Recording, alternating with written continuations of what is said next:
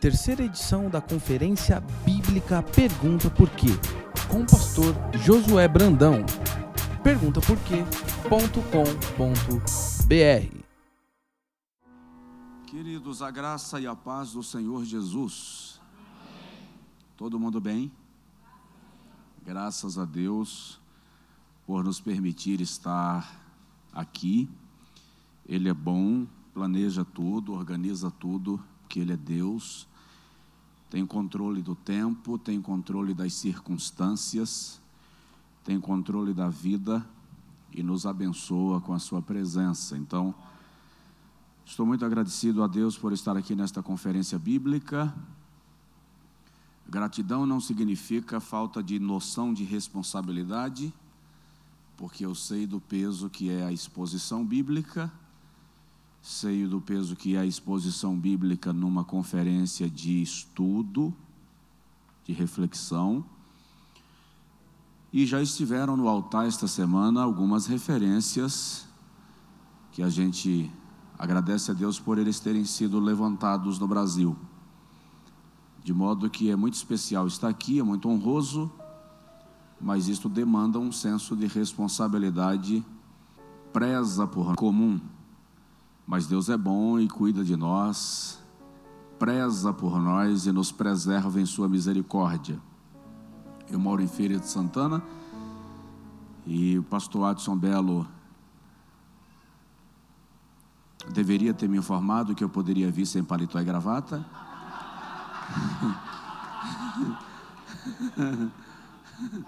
e ele não me informou. E eu sou de um contexto denominacional onde paletó e gravata é a roupa oficial do pastor, tá?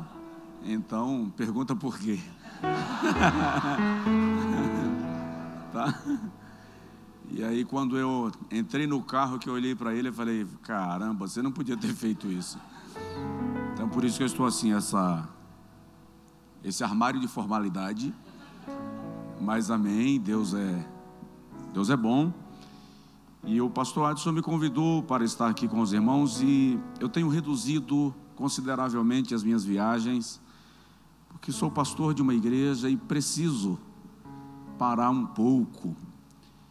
E esses dias eu conversando com o pastor Silas, eu falei, até falei com o pastor Adson, eu disse para ele assim, pastor, eu vou reduzir minha agenda, tal.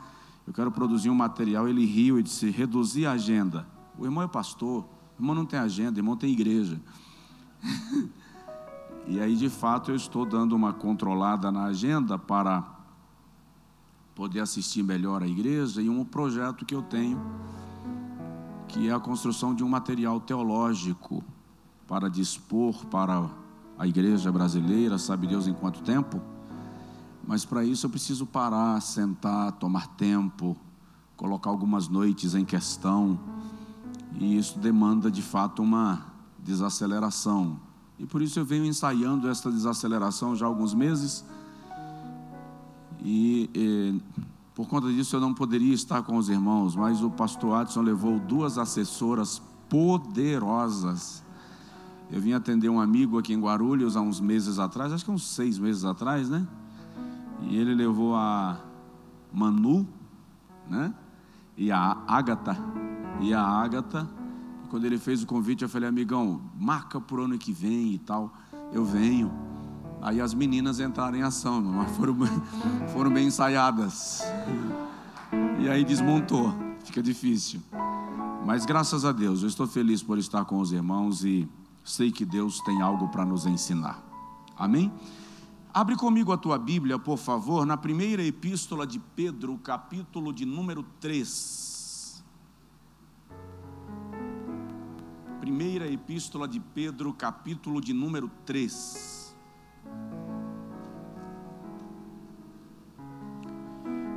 Eu vou ler um texto, esse texto, para servir de ponto de partida para nós, porque eu falei com o pastor Adson,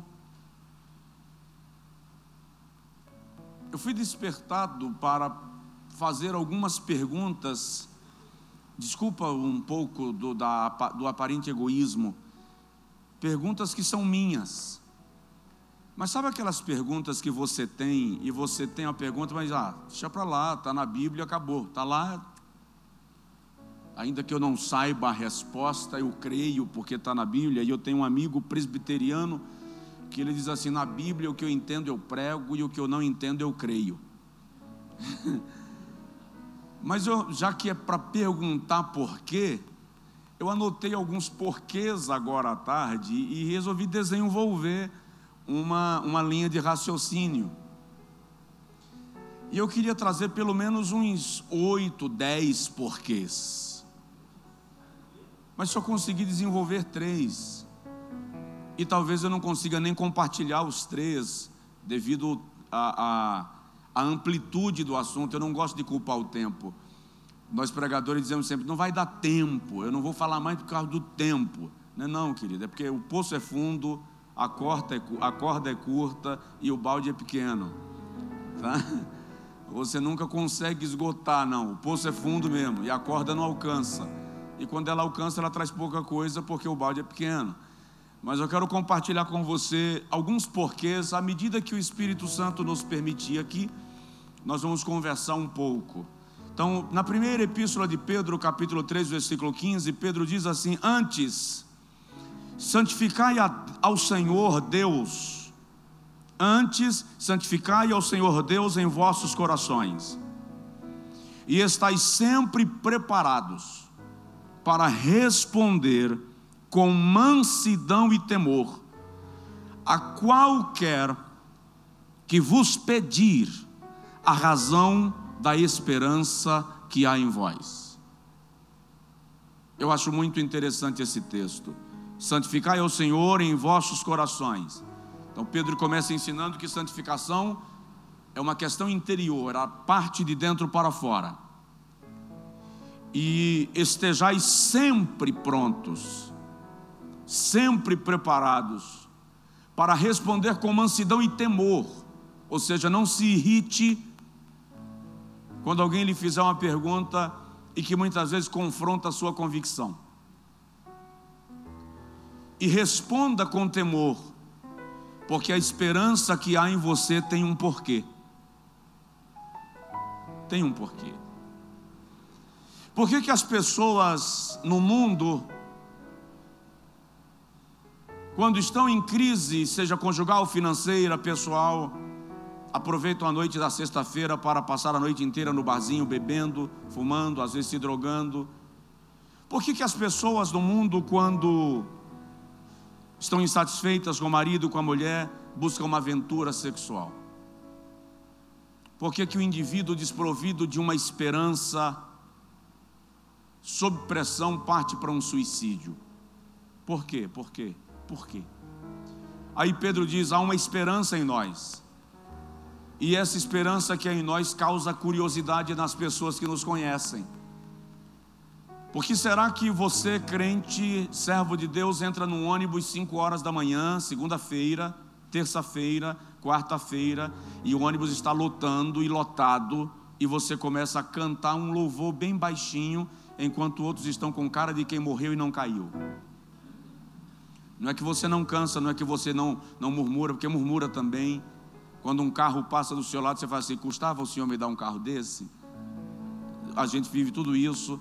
No final do dia, quando você volta saturado do trabalho, seu chefe hoje estava chateado, estava insuportável, seu subordinado estava te pirraçando, te provocando não veio para o trabalho, inventou um atestado, você volta com a cabeça cheia no final do dia, toma aquele ônibus daquele jeito e você chega em casa quando tudo perante o Senhor estiver.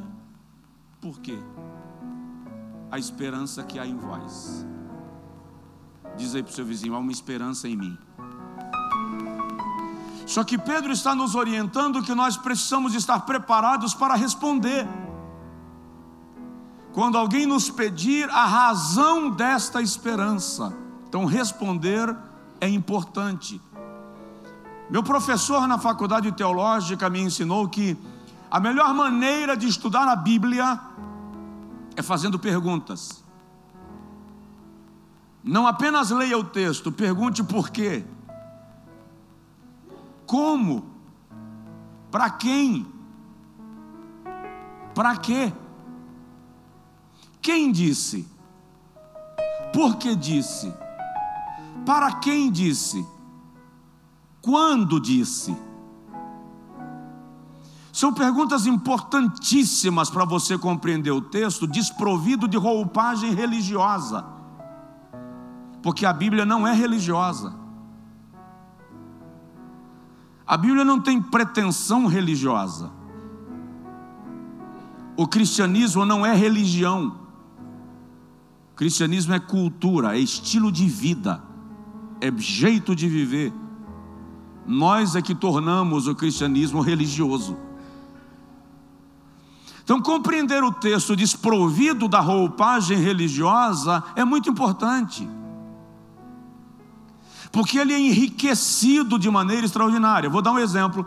Você já leu os Salmos buscando o contexto histórico no qual eles foram escritos? Se você ler, você vai perceber como ele é extraordinário muito mais do que a poesia sozinha, a, a, a, a inspiração da poesia. Algumas igrejas já estabeleceram um padrão de padrões de comportamento, regras de viver e transformaram inclusive alguns padrões que são costumes regionais, locais e temporários em doutrina porque nunca fizeram a pergunta do porquê. Porque Paulo diz que a mulher deve, que é honroso para a mulher ter cabelo comprido? Porque Paulo diz que é honroso para o homem não ter cabelo comprido? Porque Paulo diz que as mulheres não deveriam vir para a igreja com tranças? Porque Paulo diz que elas não deveriam usar vestidos custosos? Por quê? É muito importante pois por conta da ausência desse porquê, muita gente já esfriou na fé, abandonou a igreja, não quer conta com o evangelho, porque lhe implantaram um padrão de conduta e não lhe disseram por que aquele padrão. Então o cristianismo deixou de ser uma estrada de libertação e se transformou para essas pessoas num peso num fardo que Deus não colocou sobre elas. Fomos nós, quando transformamos o cristianismo em religião e a Bíblia em livro religioso.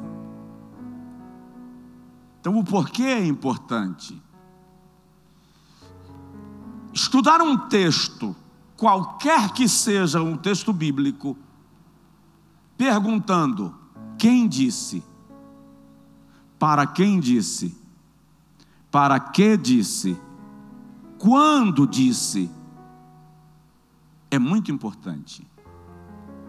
São perguntas que precisam ser feitas na leitura. E isso vai nos ajudar. Então a primeira pergunta que eu me veio à mente hoje, próximo ano, se é que eu vou trabalhar, se der tempo, e aí na conferência do próximo ano, se o pastor Adson tiver assim a coragem inspiradora de me trazer de novo, aí eu falo das outras. Então, a primeira pergunta que eu me fiz hoje foi: por que um Deus que é amor, benignidade, misericórdia, compaixão, justiça, mandou destruir as nações cananeias? Israel está saindo do Egito, vai tomar posse de Canaã. Deuteronômio, capítulo de número 20, vamos lá? Vamos folhear a Bíblia. Deuteronômio, capítulo 20, versículo de número 16 e 17. O Senhor diz assim: Porém, das cidades dessas nações que o Senhor teu Deus te dá com herança ou em herança, nenhuma coisa que tem fôlego deixarás com vida. O que é que Deus está dizendo? Tudo que respira, mata. Quem está dizendo isso? Deus. Tá. Versículo 17.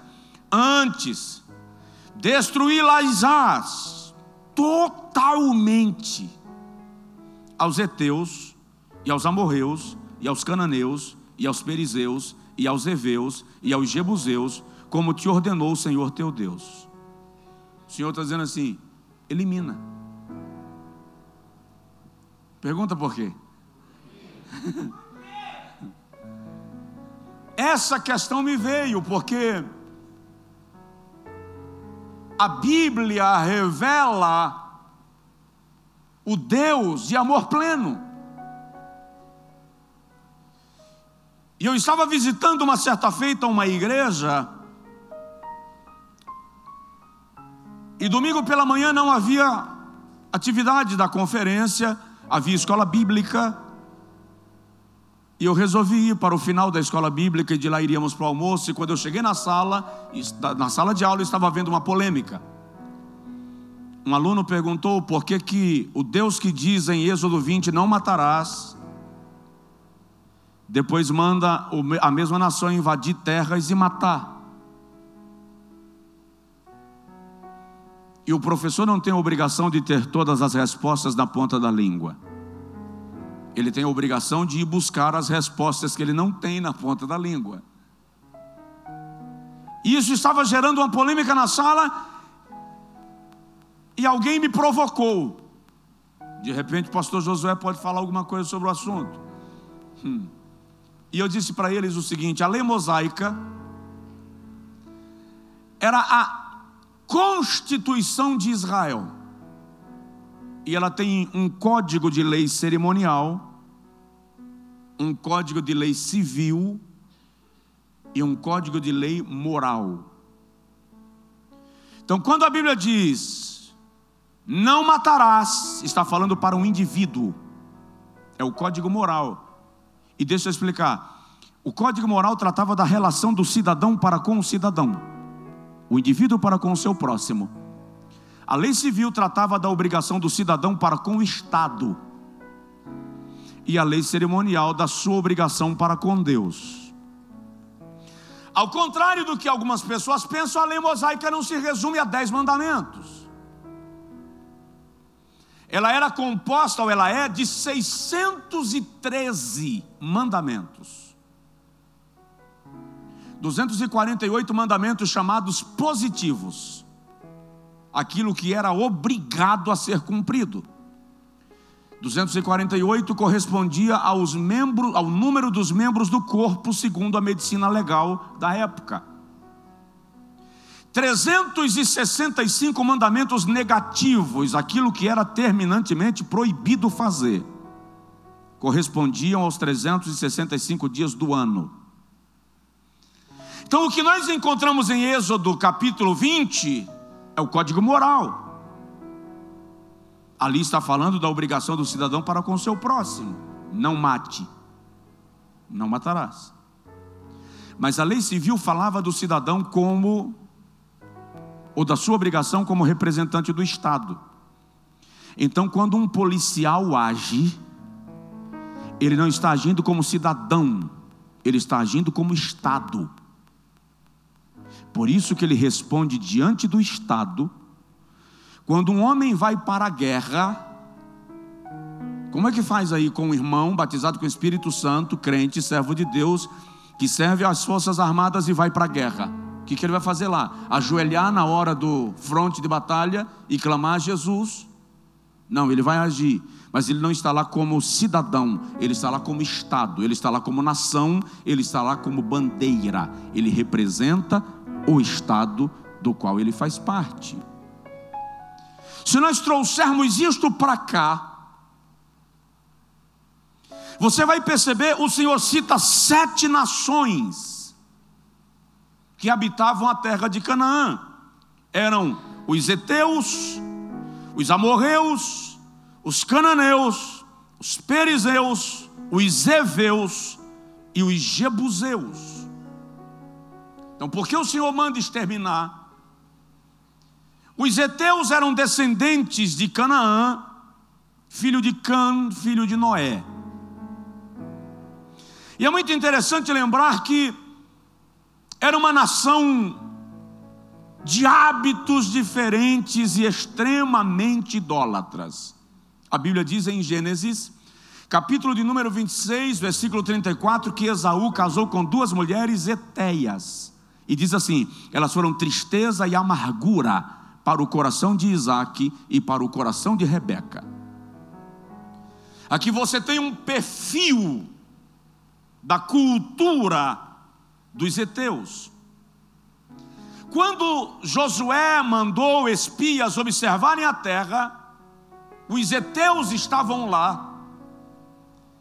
E em Josué capítulo de número 9, os heteus fazem uma aliança de nações, uma confederação de nações, para impedir que Israel se aproprie da terra que o Senhor havia dito a Abraão que a sua descendência possuiria. Estou te explicando um aspecto político e militar dos heteus.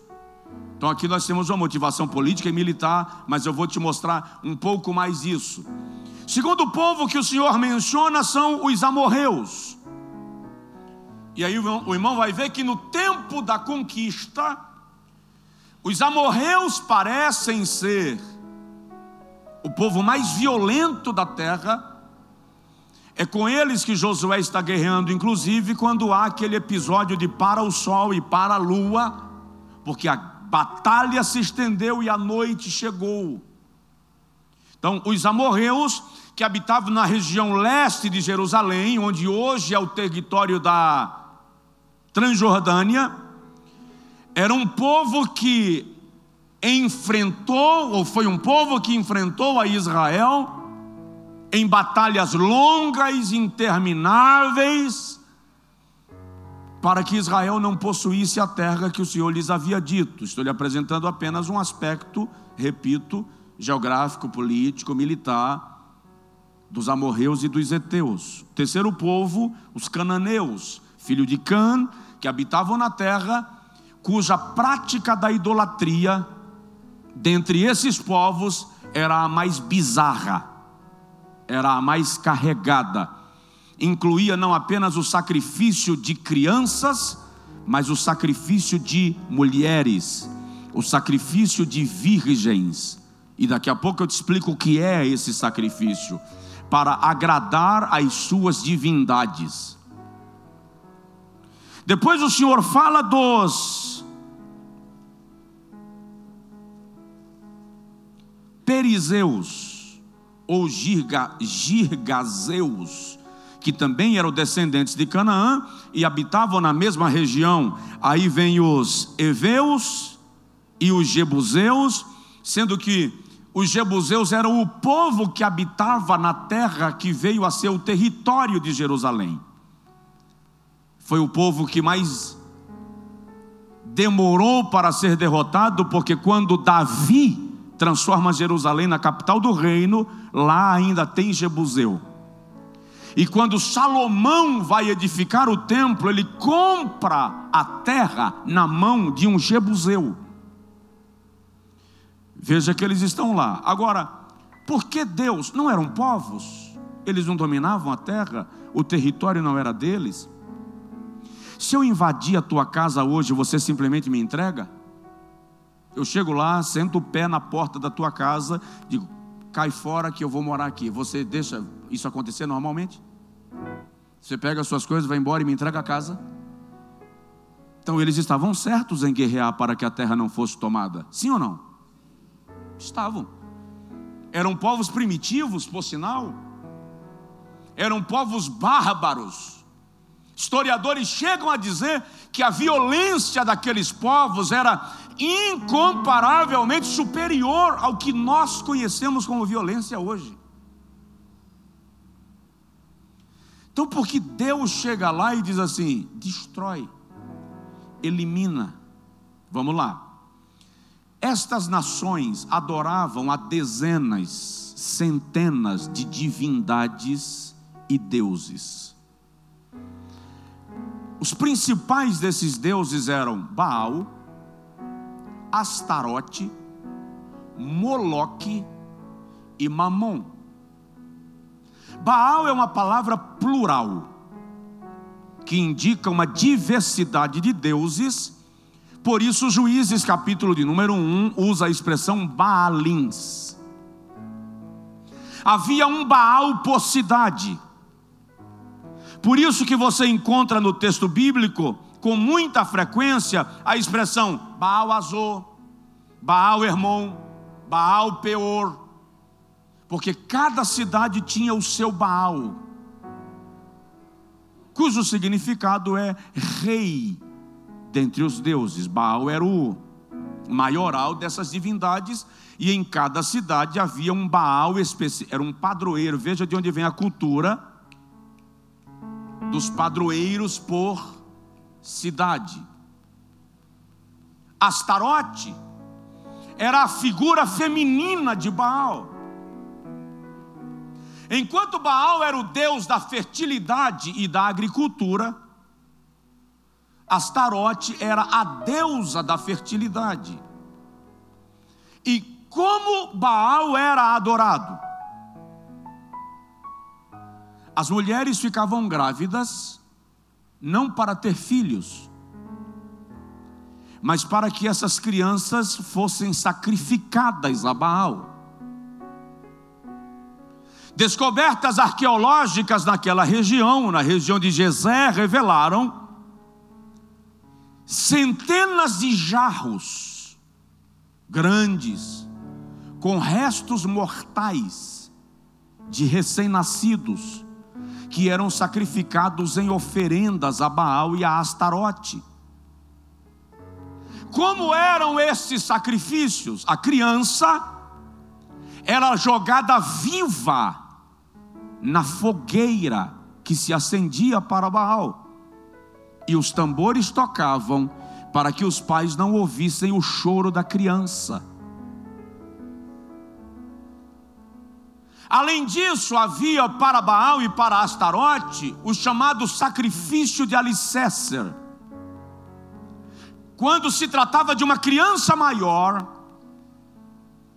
todos os adoradores de Baal que iam construir a sua casa ou um prédio, pegavam o seu filho que nós chamamos de pré-adolescente, vivo, deitava sobre o alicerce e construía a parede em cima da criança viva, sacrificando a Baal, reivindicando a felicidade da família e a prosperidade da casa que estava sendo construída. É por essa razão que, quando Israel está chegando em Canaã, o Senhor diz algumas vezes: Não oferecerás os teus filhos a Moloque, a Baal e aos deuses da terra de Canaã. Então, quando o Senhor diz destrói, elimina, o Senhor está evitando duas coisas. Primeiro, ele está evitando que Israel seja influenciado e cometa o mesmo crime. E apesar disso, você vai ver lá na frente que tanto Manassés, rei de Israel, quanto Acás ofereceram seus filhos às divindades. Aliás, deixa eu abrir um parêntese traz isso para hoje, e você vai entender o que está acontecendo com as nossas crianças no Brasil.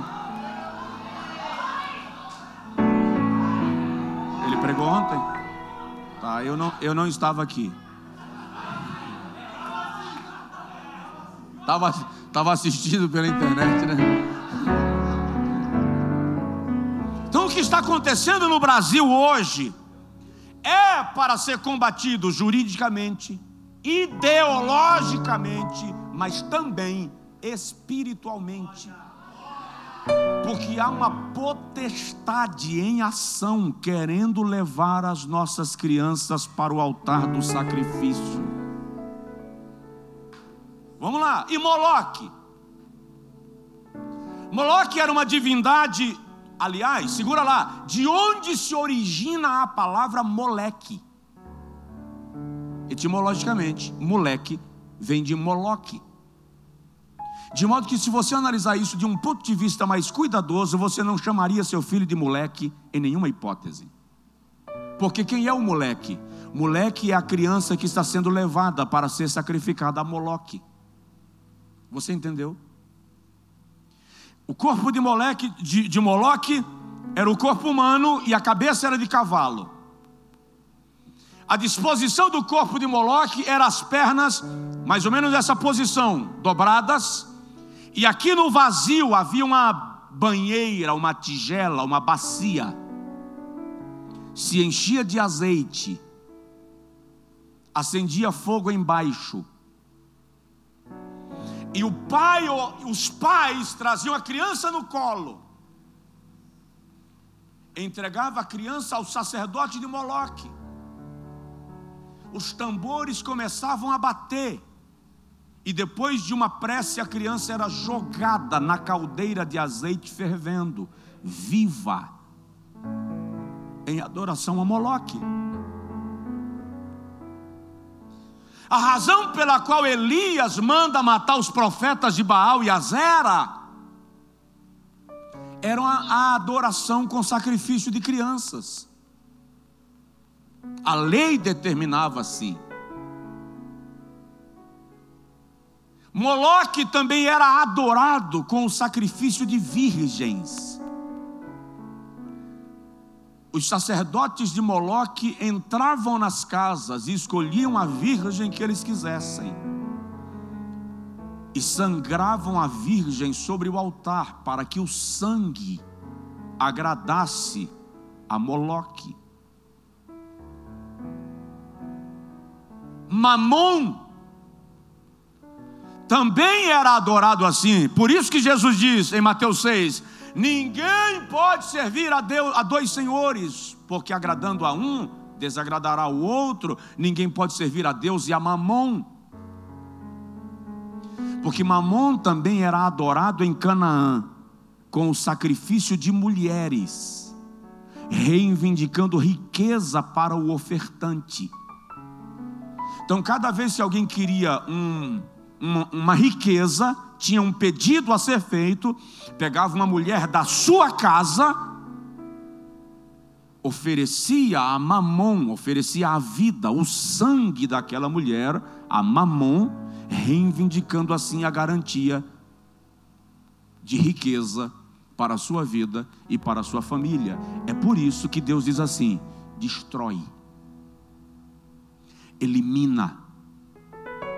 Ali não estão sendo exterminadas nações piedosas e inocentes, estão sendo exterminadas nações que destruíam as, sua, as suas próprias crianças e mulheres, em função da adoração aos seus deuses.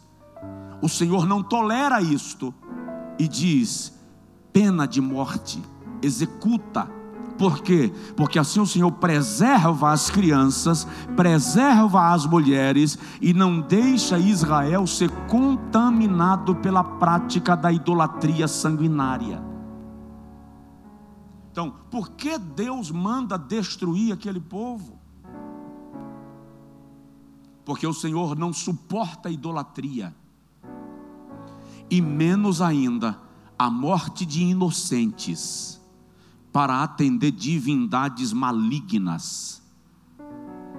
Aí o irmão vai perceber, e eu disse isso essa semana, num videozinho que eu faço toda segunda-feira, chamado Segundas 18, que todas as vezes que o diabo quis exterminar uma nação, ele começou destruindo as crianças. É só ir para o Egito, é só conhecer Herodes.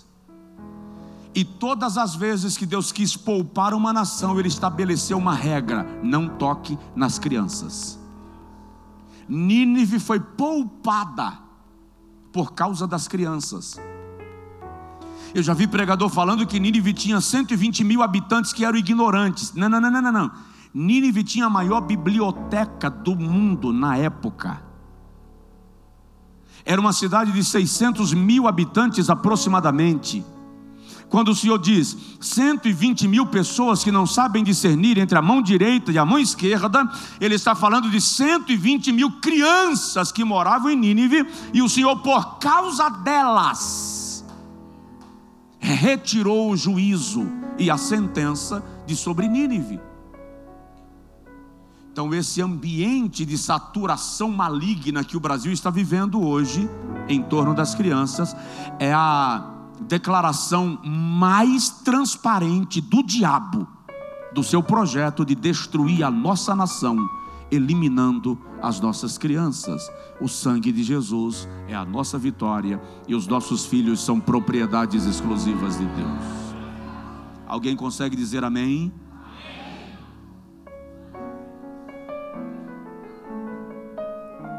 Pergunta por quê? Clareou o assunto? Essa questão trabalhada aqui clareou, deu luz, entendeu um pouquinho? Que o cara chega para mim, se Deus é amor, por que que no Antigo Testamento ele manda matar? Outro dia, um intelectual chegou para mim e ele chegou já se gabelando. Ou ele fazia algumas perguntas que todos os pregadores que já vieram na minha casa eu fiz e eles engasgaram. Eu disse, então vai engasgar mais um aí. Falei bem assim, vai engasgar mais um. Se Deus é amor, por que existem tantos pobres no mundo e Ele não resolve o problema? Isso porque tem muita gente ruim como tu.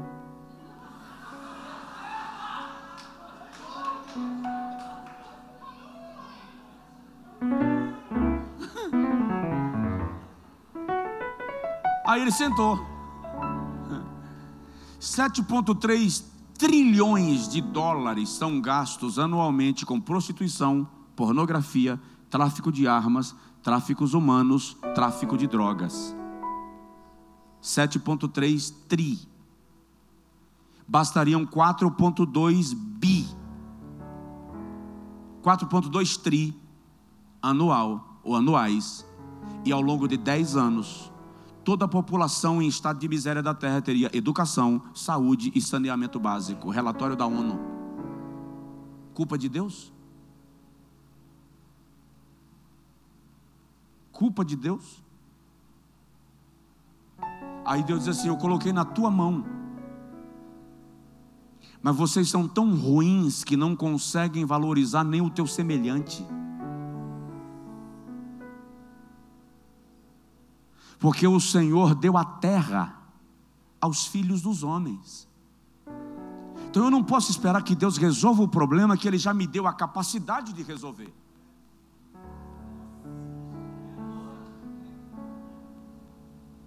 Vamos lá. Essa foi a primeira pergunta que eu fiz agora à tarde. A segunda não tem nada a ver com a primeira, mas é um porquê. Quem é crente aqui diz amém. Quem tem certeza da sua salvação diz amém. Eu sei que Jesus morreu na cruz e o seu sangue é poderoso para me purificar de todo pecado. Quem tem essa certeza diz amém. Se Jesus voltar agora, quem tem certeza que vai morar no céu, diga glória a Deus. Tá, lindo isso.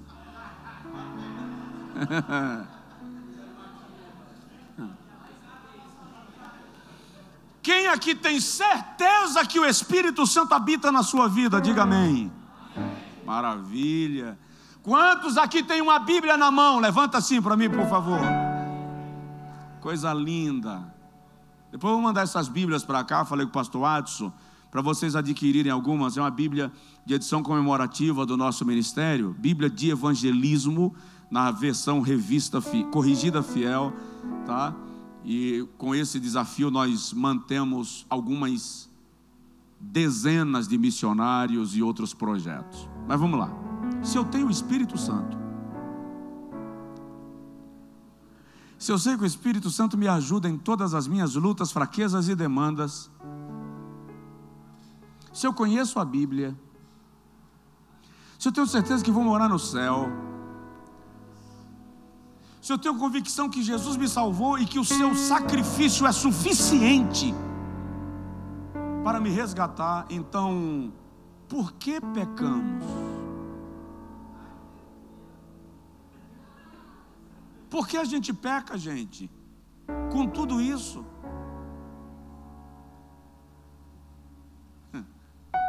Eu dei uma sugestão a Deus.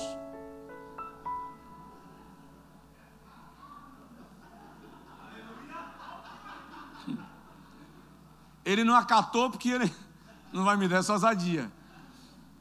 Falei com Deus, não seria muito mais fácil se quando a gente aceita Jesus como Salvador, o Senhor colocasse em nós assim poderes sobrenaturais, nascesse asa, o olho da gente desse aquela resplandecida assim, como os Thundercats.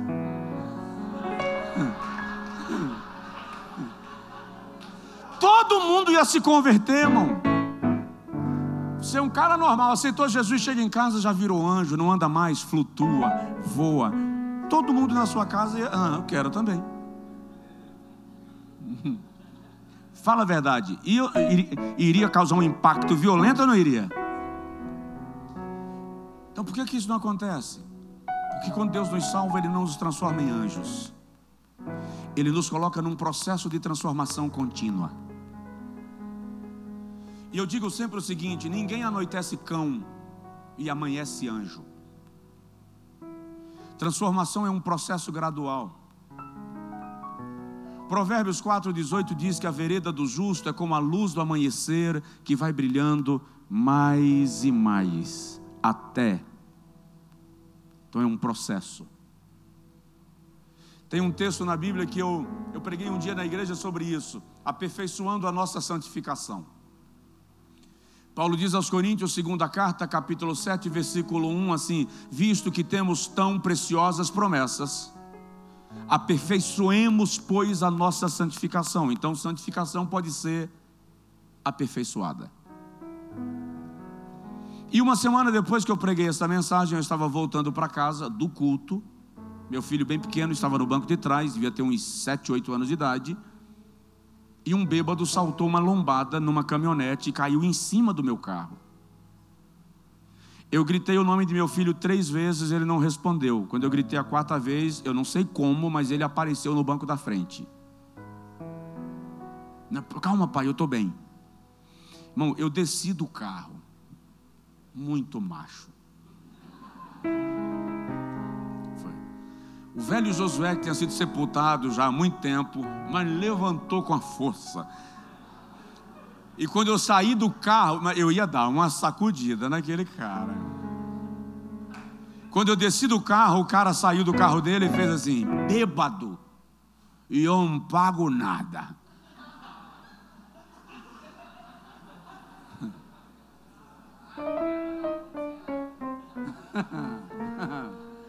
Eu fui na direção do bêbado para. Meu filho apareceu na janela do carro e fez assim: Pai, isso que foi? Aperfeiçoa a santidade.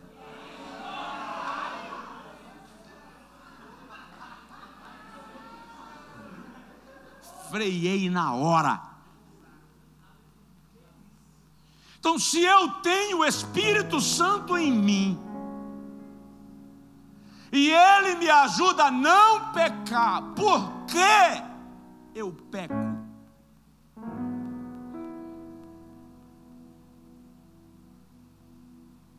Ou alguém aqui não? Não peca? Paulo, eu gosto desse texto de Paulo, Romanos 7 porque eu acho que esse é o texto que Paulo mais se parece com a gente. Quando ele diz assim: O bem que eu quero fazer, esse eu não faço, e o mal que eu não quero fazer, esse faço. Aí Paulo diz assim: Porque tem uma guerra dentro de mim, os meus membros gladeiam, guerreiam dentro de mim. Em outro momento ele usa de muita franqueza também, tão franco quanto este. Galatas 5,16, ele diz: A minha carne guerreia contra o meu espírito. E no texto de Romanos 7, Paulo demonstra um, eu vou chamar de desespero, eu não sei se era desespero, tá? Mas Paulo demonstra uma inquietação tão grande com esse assunto que ele diz assim: miserável homem que sou, quem me livrará do corpo desta morte? que eu já ouvi alguém dizendo que Paulo estava dizendo: Quem me livrará da morte desse corpo? Como se Paulo estivesse com medo de morrer, e o tradutor da língua portuguesa se equivocou na tradução. Não, não, não. Ele não estava com medo de morrer. Paulo não tinha medo de morrer.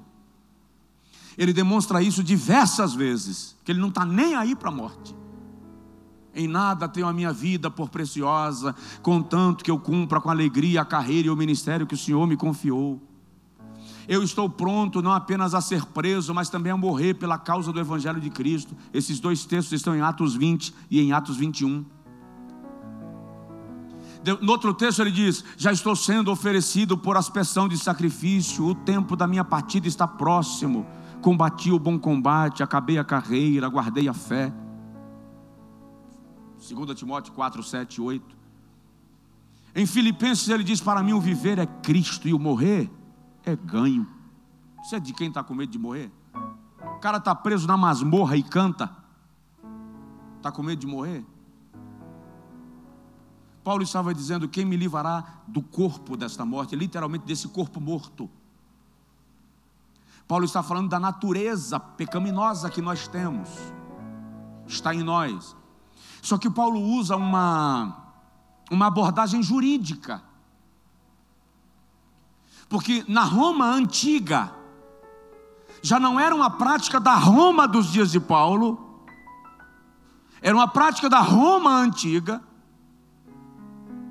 Quando alguém cometia o assassinato de um nobre, e quem era o nobre? Um cidadão comum de Roma, e se provava o assassinato, a sentença sobre o assassino não era a morte, o preso do morto, o, o corpo do morto era amarrado ao corpo do assassino, corpo a corpo, pele a pele, olho no olho, boca a boca, e ele saía do tribunal, exilado da vida civil, sempre acompanhado por um soldado, arrastando o corpo da sua vítima preso ao seu a carne morta entrava em estado de putrefação, presa ao corpo do assassino.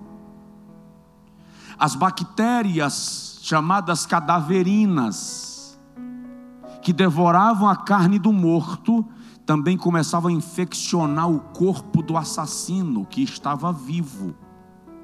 De modo que enquanto um corpo entrava em estado de decomposição, o outro era infeccionado pela morte e morria também. Pior do que morrer nesse caso é a tortura de ver o corpo se decompondo preso ao seu. Então, quando Paulo diz: Quem me livrará do corpo desta morte? Segura lá, ele está dizendo assim: A minha natureza carnal já morreu já estou crucificado com Cristo. Só que ela está presa a mim. Enquanto eu caminhar aqui na terra, essa natureza morta está aqui. E eu sinto o peso de ter que arrastá-la. Eu sinto o mau cheiro da sua putrefação. Eu sinto o peso da sua tendência de pecar. Isso me incomoda, mas eu não posso me livrar dela, porque há uma sentença sobre mim. Então é por isso que Paulo diz: quem me livrará disso? E o Espírito Santo é tão extraordinário, que logo em seguida ele derrama sobre Paulo o bálsamo da graça.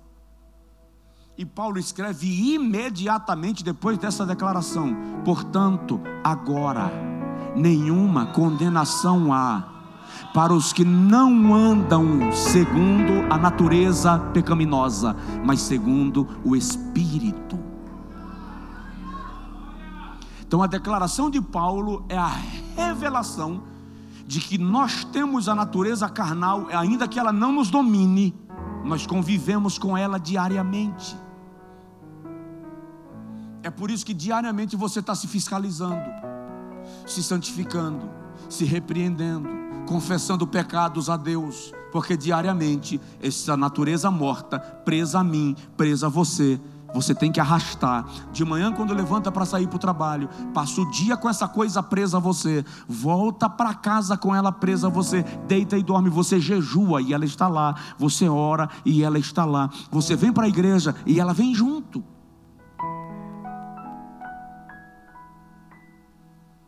De maneira que a sua maior luta não é contra os seus inimigos, não é contra o diabo, nem é contra o sistema mundano, é contra o defunto que você carrega.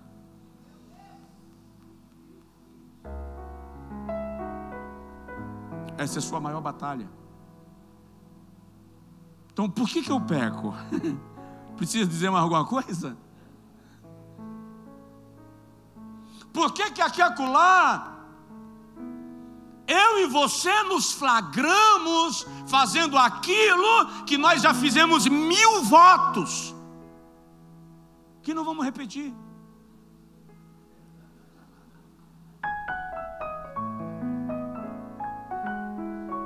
E eu não gosto muito desse evangelho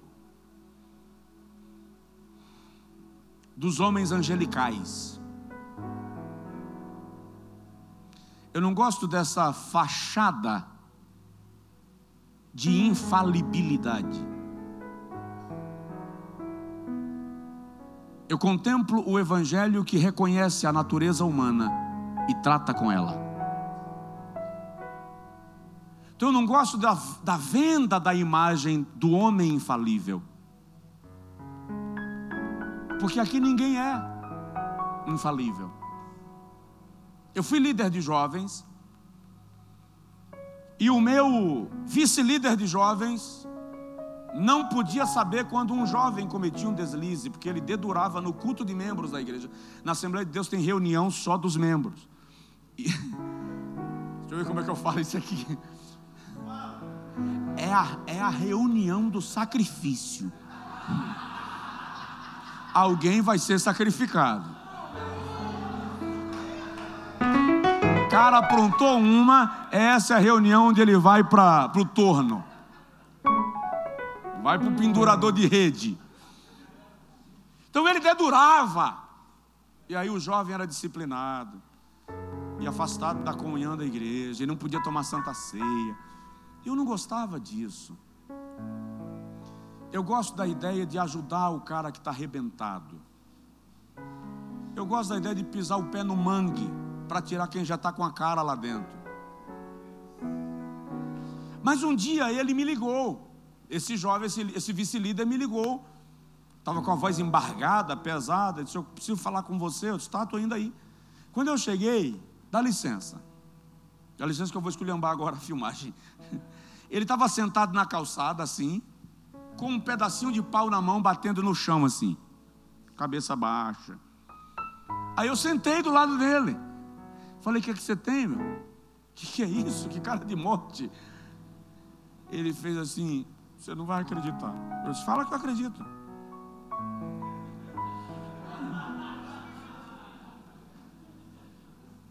Eu pequei, cara. Disse, Como assim? Eu pequei. Disse, não, não, não, não entendi. Eu caí, velho. De onde?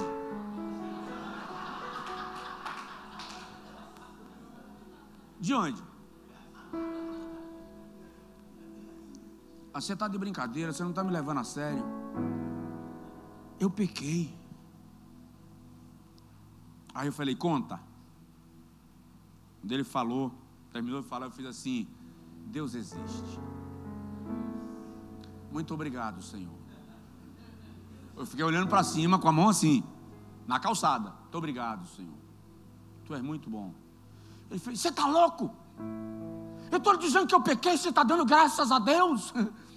Eu disse: é porque agora você vai conseguir ajudar alguém. Agora você descobriu quem é você. Você não é anjo. Agora presta atenção. Fica tranquilo que eu não vou te dedurar. Como você fez com fulano, com fulano, com fulano, com fulano. Eu vou orar com você. Vou te acompanhar até você sair desse sufoco. Quando você estiver bem restaurado, Agora, vou te sugerir: age assim, age assim, age assim. Graças a Deus se recuperou, está bem, é um obreiro bem sucedido. Não congregamos juntos, porque era em outra cidade, mas ele é obreiro da igreja onde eu servia naquela época. Permaneceu firme, porque presta atenção: pecar é próprio da natureza humana, perdoar é próprio da natureza divina. Então deixa eu trazer aqui rapidinho, eu só tenho ali mais alguns poucos minutos, digo só tenho porque é o tempo que eu me dei. Que eu perguntei para o pastor assim, até que horas eu vou? Ele disse, te vira, vai até meia-noite. Eu não vou até meia-noite, fica tranquilo.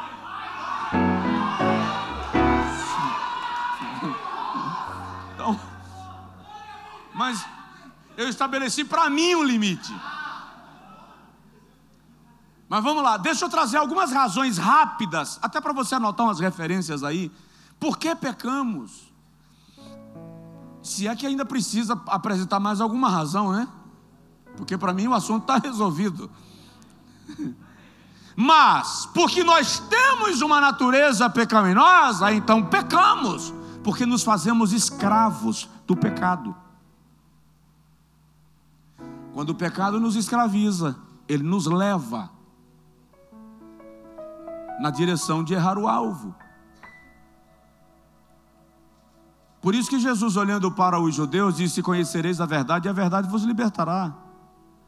Aí os judeus disseram assim: Nós somos filhos de Abraão e nunca servimos a ninguém. Aí Jesus diz: Todo aquele que comete pecado é escravo do pecado. Se, pois, o filho vos libertar, verdadeiramente sereis livres. Então, pecamos porque devido a essa natureza pecaminosa, terminamos por nos fazer escravos do pecado. Romanos 6,14, Paulo diz assim: o pecado não tem mais domínio sobre vós. Quando ele fala de domínio, ele está falando de julgo. O pecado não tem mais a sua canga no teu pescoço. É isso que Paulo está dizendo. Então você não tem mais que fazer aquilo que agrada ao pecado. Romanos capítulo 6, versículo 18, Paulo diz: Mas agora, libertos do pecado, fostes feitos servos da justiça. Então, a razão por que pecamos é que nos fazemos escravos do pecado. Outra razão por que pecamos é porque não experimentamos ainda o novo nascimento. As pessoas estão na igreja, mas não nasceram de novo em muitos casos. Elas cantam, pregam, mas não nasceram de novo. Vou dar um exemplo, vou dar dois exemplos.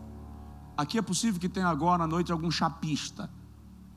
Chega um carro velho na sua oficina, todo enferrujado, pneu liso, estepe rasgado, ignição quebrada, motor batido, chassi empenado, farol quebrado, estofado rasgado. Acabei o carro.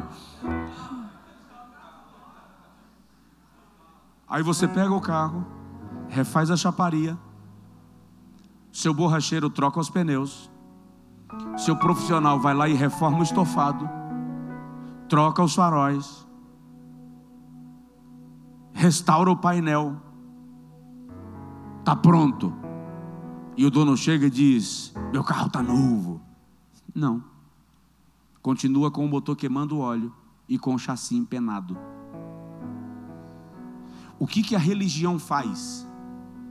Reforma a chaparia, troca o estofado, muda a aparência, mas mantém o motor queimando óleo e o caráter, o chassi empenado.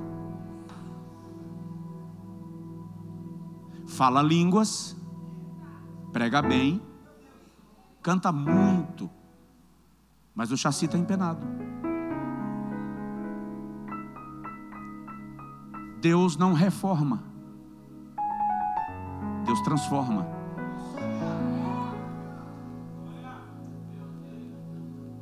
E transformação literalmente é metanoia. Metamorfos. Metamorfos, que significa mudar de forma.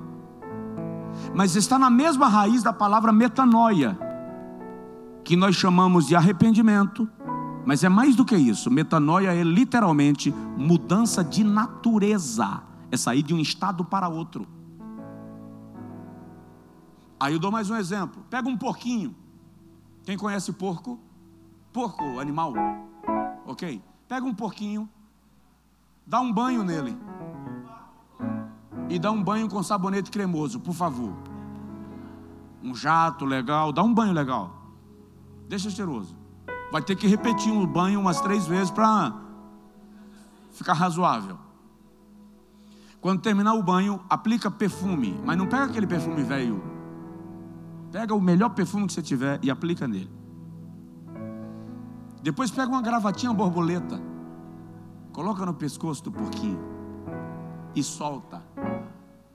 Ele vai para onde? Vai para onde?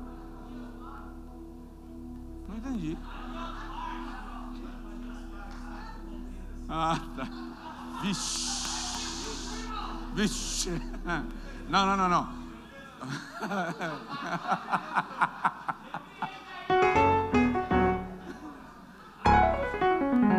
Ele vai para a lama. Por que, que ele vai para a lama? Porque a natureza dele é natureza de porco. Banho não muda a natureza do animal. Então, muitas vezes, o que a religião tem feito, o que essa igreja religiosa faz, o que esse conceito de cristianismo religioso faz, é dar banho, perfuma, coloca uma roupagem nova, mas não muda a natureza. Porque a, natureza muda com transformação, e transformação ocorre por confronto.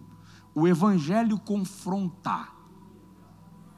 Então por que, que eu peco? Porque apesar de estar na igreja, o meu processo de novo nascimento foi maquiado pela religião que se satisfaz com a mudança da minha cara.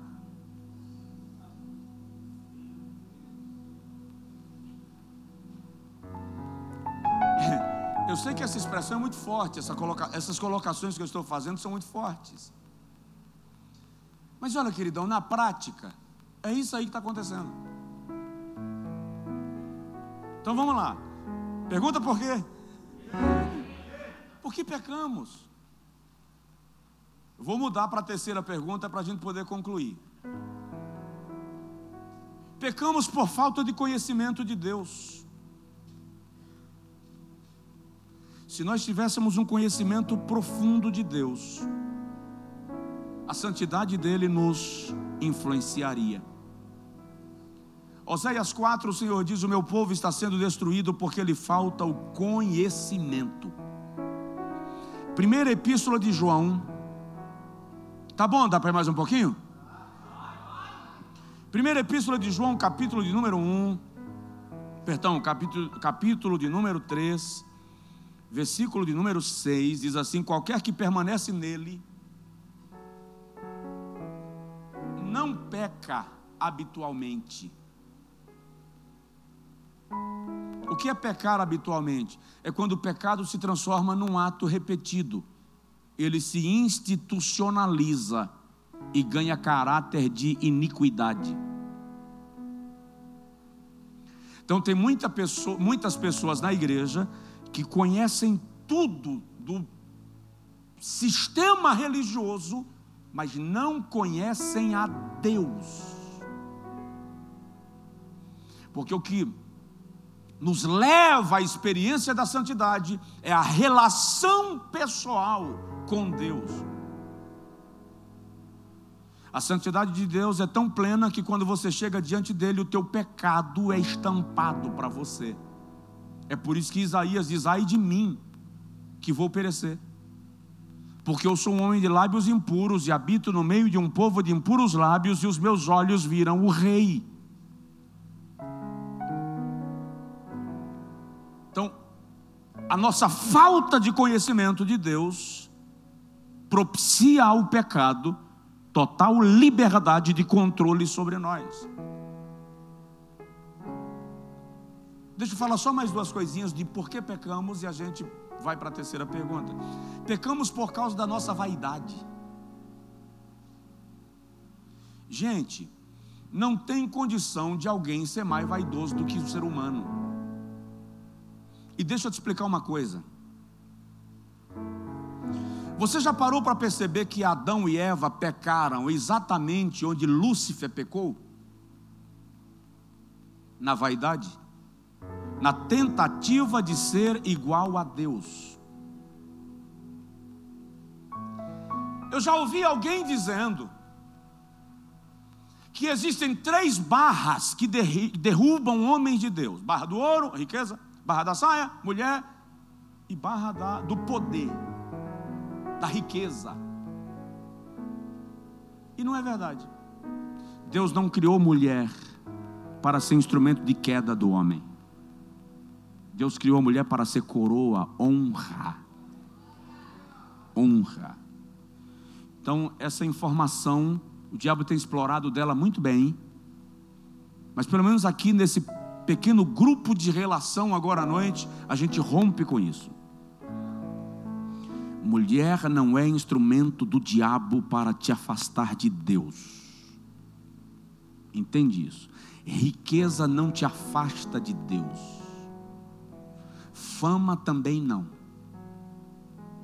Agora, vai para a Bíblia e você vai perceber que todos os homens de Deus que pecaram na Bíblia, não importa se foi pecados, se foram pecados sexuais, se foi o pecado da riqueza e do poder, se foi o pecado da fama, antes de tudo, eles cometeram o pecado da vaidade.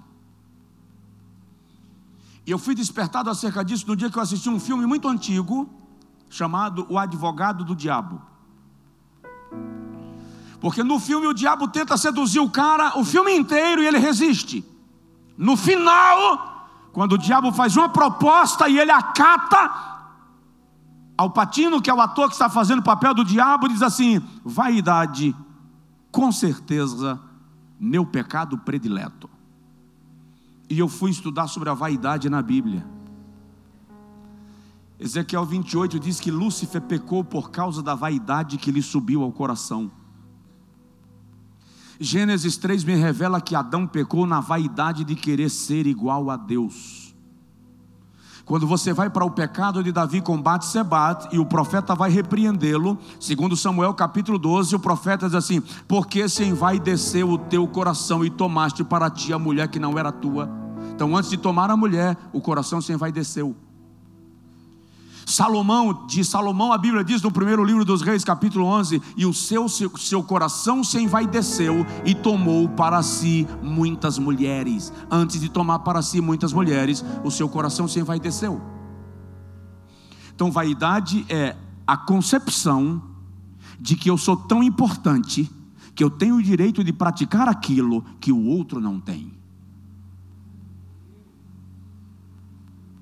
Então, o meu ministério é tão importante que eu tenho o privilégio de fazer coisas que as pessoas que estão debaixo do meu ministério não têm. O privilégio é só meu. Isso é vaidade. E é isso que me leva a pecar.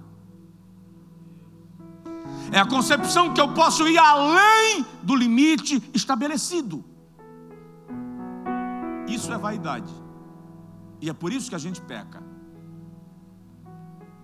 E no dia que eu estava pregando sobre orgulho lá na igreja, eu vou fazer a pergunta que eu fiz lá. Quem olhou no espelho hoje antes de vir para o culto? Levanta a mão. Pode levantar, olhar no espelho não é pecado, não. Se fosse pecado, estava complicado. Né? Quem não olhou em casa, olhou no retrovisor do carro parado no estacionamento quando chegou? Segunda pergunta. Quem gostou do que viu no espelho? Levanta a mão.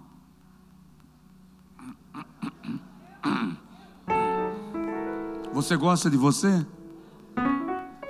Gosta dos cabelos, da falta deles, aprendeu a se amar, se acha bonito, não é pecado, é autoestima. É autoestima. Mas deixa eu te falar, só para dar uma lembrada, só para relembrar, essa beleza que o espelho te mostra é pó. É barro. Se o fôlego cessar, em algumas horas, trilhões de bactérias que estão hibernando dentro de nós, elas estão dormindo, esperando o sinal. Quando a circulação sanguínea parar, elas são despertadas. Qual a missão? Devorar essa beleza de tal forma que em 24 horas ninguém lhe quer dentro de casa.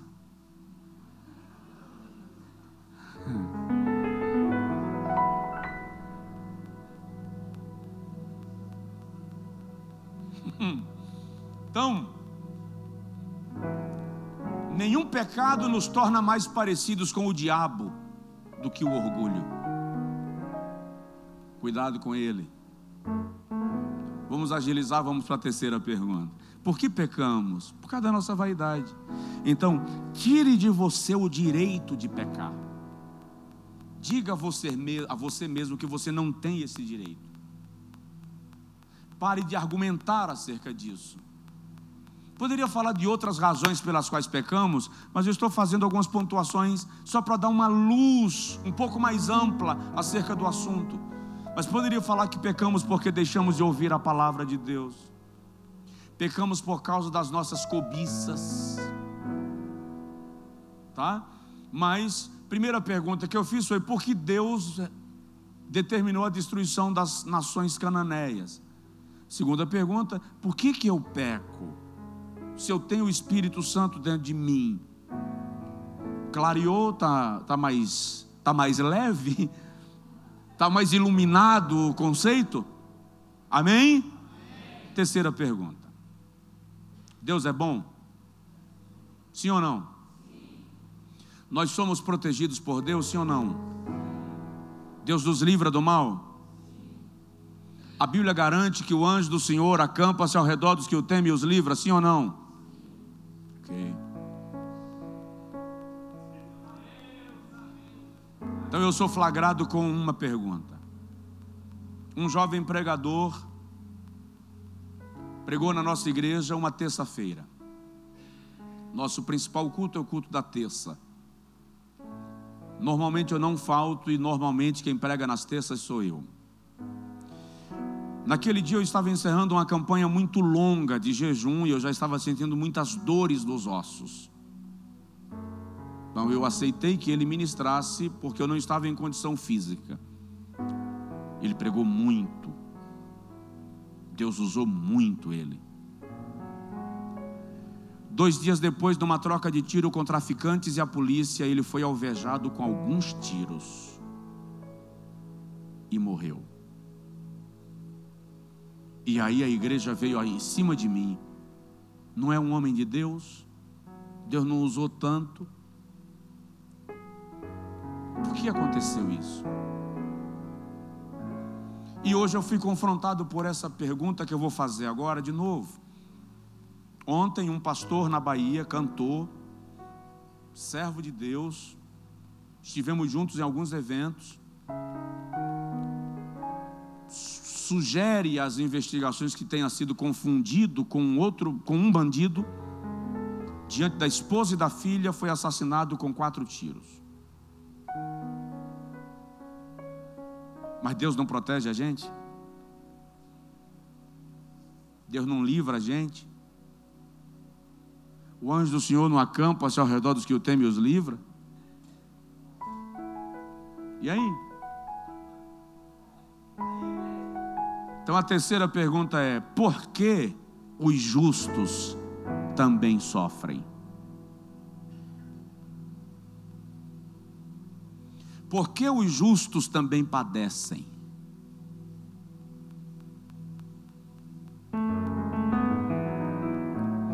teologia da prosperidade defende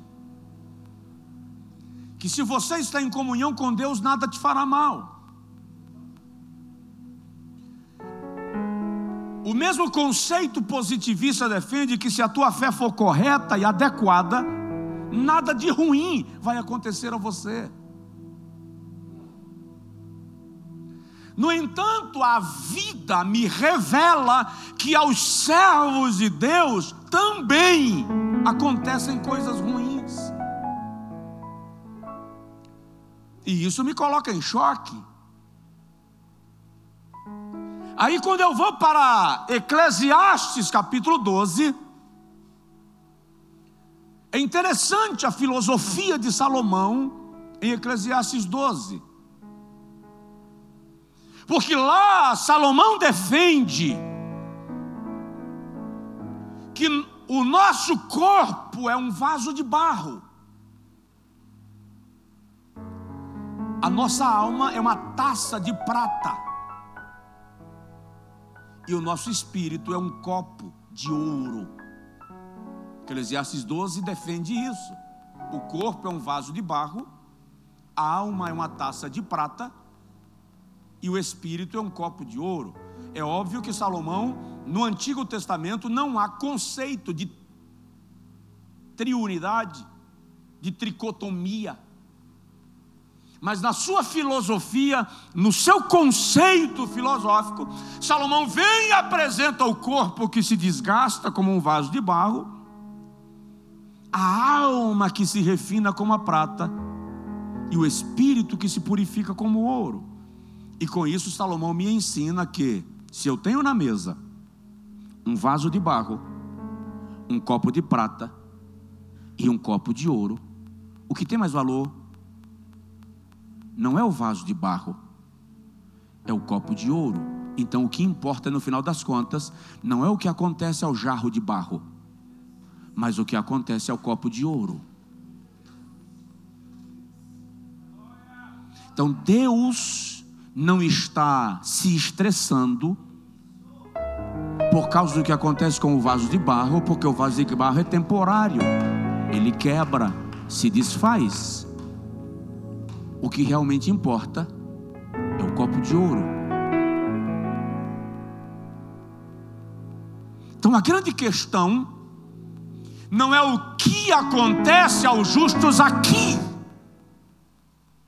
circunstancialmente mas o destino dos justos, quando partem, porque o corpo volte ao pó, como era, e o espírito volte a Deus, que o deu. Se a gente conseguir compreender esta proeminência do espírito em relação ao corpo, nós vamos nos libertar do conceito da teologia da prosperidade, de que se você sofre é porque você está em pecado.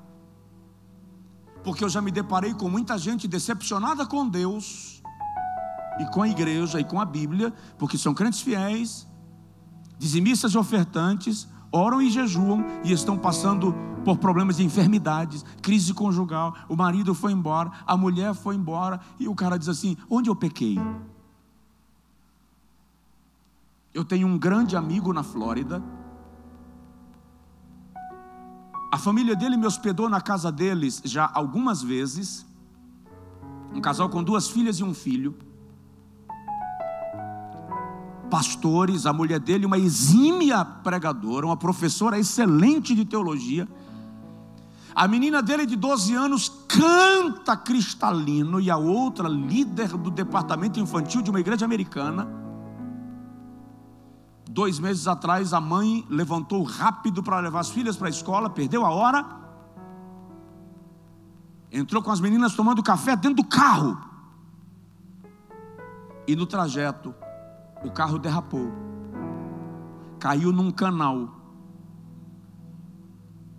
E elas não morreram por causa do acidente do impacto.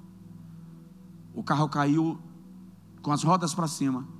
A menina mais nova que estava no banco de trás que não suporta ar-condicionado, portanto estava com o vidro aberto, saiu pela janela, Mas a mãe e a menina mais velha, de 13 anos, que estava no banco da frente, ficaram presas e morreram afogadas. A menina mais nova ainda conseguiu gritar por alguém que ia passando e pediu socorro, mas a pessoa disse: Não, eu não vou entrar na água, espera chegar o corpo de bombeiros. E morreu por isso. Acredite, no dia do sepultamento ele me disse que quando ele chegou, um irmão olhou para ele e disse assim: Você sabe que Deus matou elas por sua causa, né? Porque ele entregou a igreja e disse que queria um ano sabático para cuidar dele e da família. Então a pessoa diz que Deus matou a mulher e a filha dele por causa dessa decisão dele. Veja só, nós temos o conceito religioso, isso é mérito da religião. Que se você está sofrendo, é porque Deus está pesando a mão sobre você. É muito normal ver isto nas igrejas. Ninguém consegue lembrar nessas horas que todos os heróis da fé sofreram dores terríveis e alguns deles morreram em estado de miséria.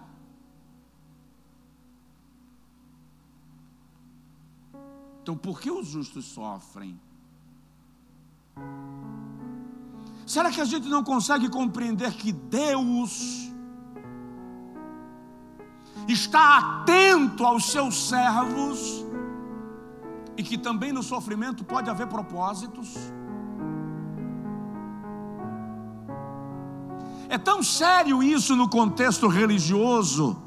Eu digo sempre que existem três leis que funcionam no ambiente religioso. A primeira lei é, anota aí, a primeira lei é: não tenha problemas. Essa é uma lei que funciona no nosso meio. Não tenha problemas. A segunda lei é: se você tiver problemas, resolva logo, antes que as pessoas descubram. Então viva de fachada. Terceira lei: se você tiver problemas e não conseguir resolver logo, não ande comigo, para que os outros não pensem que eu tenho problemas também.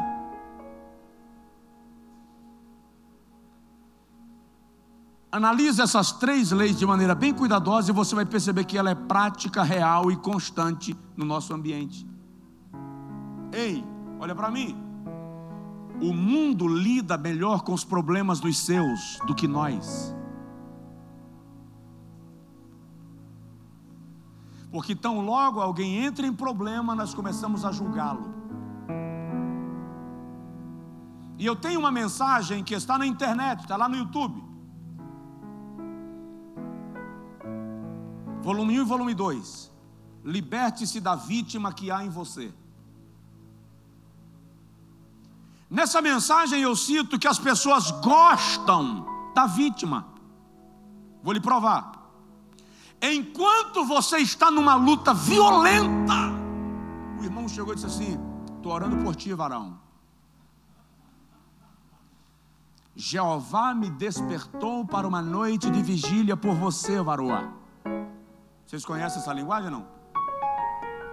No dia que você vence a luta e as coisas se arrumaram e você chega na igreja bem, aquela pessoa que estava orando por você, varoa, começa a não gostar de você porque ela gostava da vítima que você estava apresentando. É por isso que novela faz sucesso. O casal romântico da novela se conhece no primeiro capítulo e só fica junto no último. O resto é pauleira o tempo inteiro. 180 capítulos de tribulação. E é isso que mantém as pessoas assistindo, porque o escritor, o dramaturgo explora a vítima que há em nós. Nós gostamos de quem sofre. De modo que na nossa cultura, quem está bem roubou, é ruim, é orgulhoso. É a primeira imagem que nós temos. Sim ou não? Fato. Os filmes americanos, você não me dizer que isso é coisa de brasileiro. Eles têm uma cabeça diferente da nossa. Mas no filme americano, o mocinho, o protagonista, apanha igual mala empoeirada. É um exemplo. Rock Balboa. Já viu? Eu não vou nem citar nomes aí, mas já viu que é assim que funciona? O cara apanha o tempo inteiro, nunca alcança o objetivo. Quando ele alcança, sobe a legenda. Porque o que importa não é o estado de alegria dele, é o de sofrimento. E quem é da minha geração lembra disso aqui. O cara apanhou o tempo todo.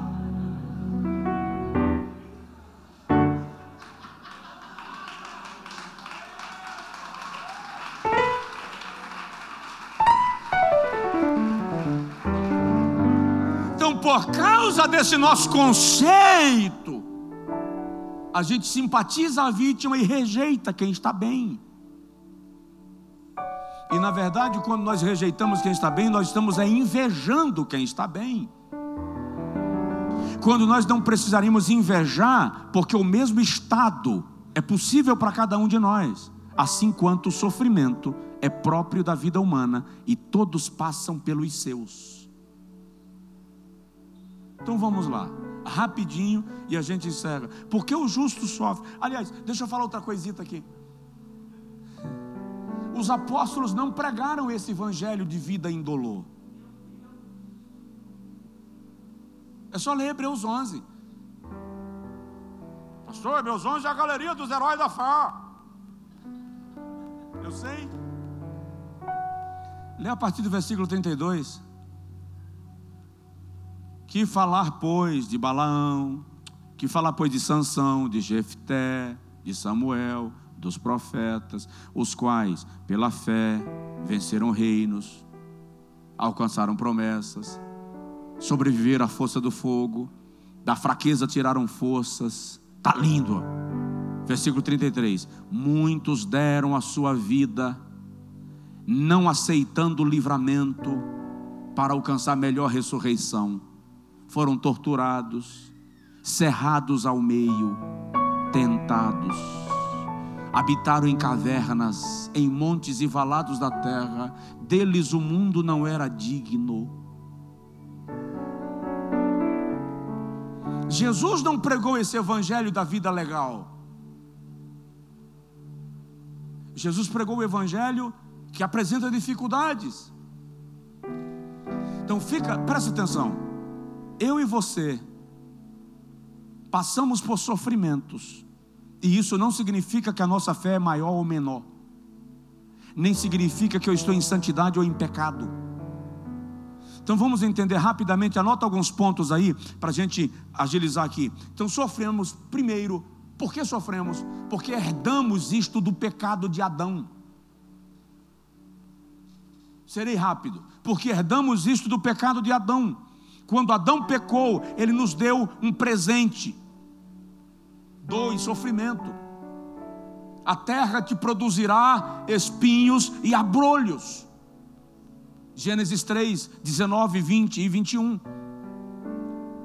Romanos 5,12: Por um homem entrou o pecado no mundo, e pelo pecado a morte, e assim a morte passou a todos os homens. Você percebeu que eu dei ênfase no homem? Sim ou não? Eu não vou explicar.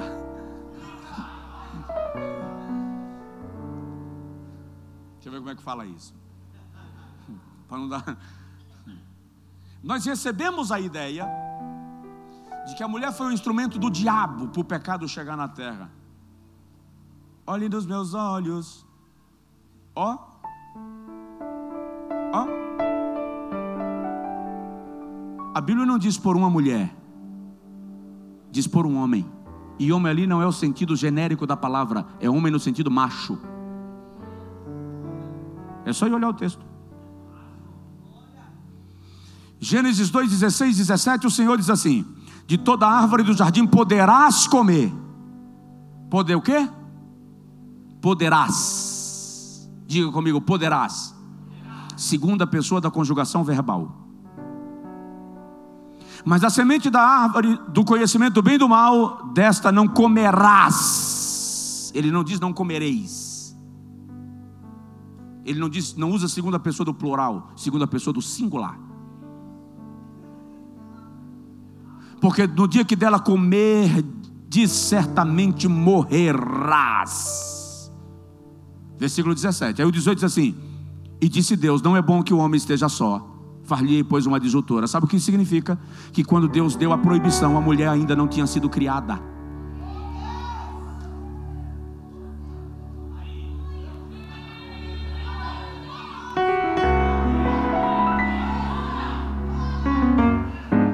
É por isso que Eva come e não acontece nada. E quando Adão come, os olhos de ambos se abriram.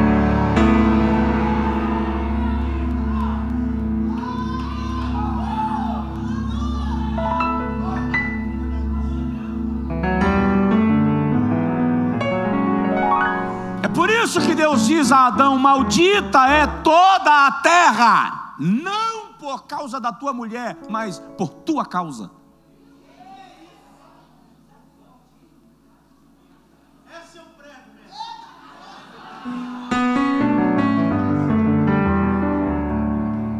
É por isso que Deus diz da semente da mulher. Por que, que Deus não fez Jesus nascer de maneira tão milagrosa que ele não passou pela humanidade. Jesus não apareceu na terra como Superman. Ele nasceu de uma mulher, da semente da mulher. Mas ele é cordeiro imaculado. Então ele herdou a natureza humana, mas não herdou natureza pecaminosa.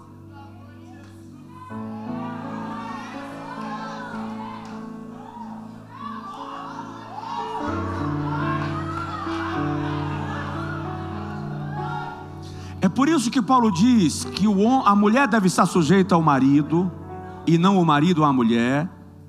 Porque primeiro a mulher comeu do fruto e depois o homem. Aí Paulo diz assim: Mas ela salvar-se-á, dando à luz filhos.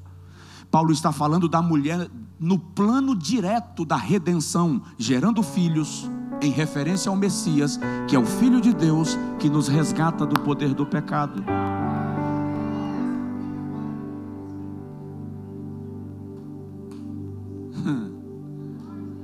Eu falei isso outro dia num congresso de mulheres, que o coral de mulheres tinha 4.500 vozes. Mas foi um estudo bíblico. Quando eu estava ministrando, o pastor levantou, brincando comigo, chegou no meu ouvido e fez assim: Você para de bajular demais essas mulheres, porque quem pagou tua passagem fui eu. Mas ele estava provocando e brincando. Então sofremos porque herdamos isto de Adão. Para de olhar para sua mulher e para sua mãe e culpá-la. A culpa é tua.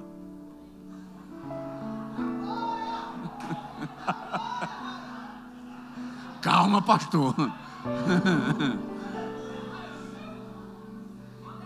Ei, isso está em Adão, a natureza de Adão. Adão era a coroa da criação, Adão era o guardião. Era de Adão essa missão.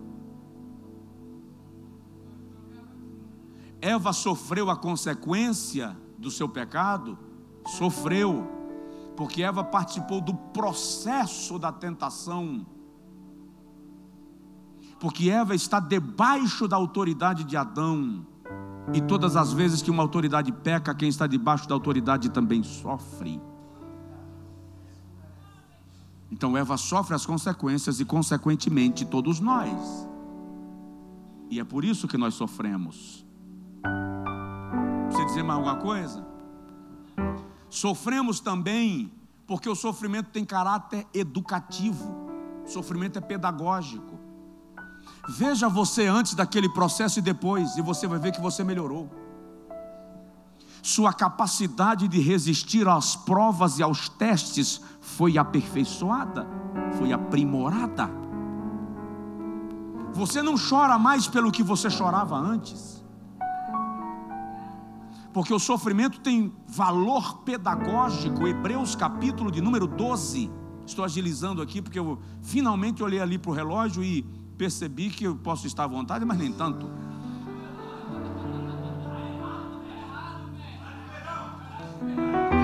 Ah, tá. Foi nessa que eu sobrei, né? O pastor me ligou. Estou chegando, circulando a praça. Que hora é essa? 19 horas, no meu relógio são 18. Hebreus capítulo 12, versículo 6 a, 11, a, a, a, a 8 diz assim: Porque o Senhor corrige o que ama e açoita a qualquer que recebe por filho. Se suportais a correção, Deus os trata como filhos, porque que filho há quem o pai não corrija? Mas, se estáis sem disciplina, da qual todos são feitos participantes, sois então bastardos e não filhos. O escritor está dizendo: se você não passa por processos de correção, questione a sua filiação. Se Deus não te corrige, se pergunte se você realmente é filho. É isso que ele está dizendo. Então o sofrimento tem, tem valor pedagógico, ele é corretivo, ele é educativo. Terceiro, o sofrimento pode ser provação de Deus. Então, por que sofremos? Porque pode Deus estar me, me provando. Alguém aqui quer um exemplo mais autêntico do que Jó? E alguém aqui tem coragem de se levantar para dizer que Jó não era crente, justo, santo e íntegro? Se o próprio Deus diz, ele é homem íntegro, justo e se desvia do mal, olha para mim. Você não vê Jó confessando pecados. Os dele não. Ele evitava pecar. Ele se desviava do mal. Literalmente é evitava errar. Jó levanta altares e pede perdão pelos filhos. Porque a relação dele com Deus está bem. Ele é o cartão postal de Deus na testa do diabo. Se é que, se é que o diabo tem testa.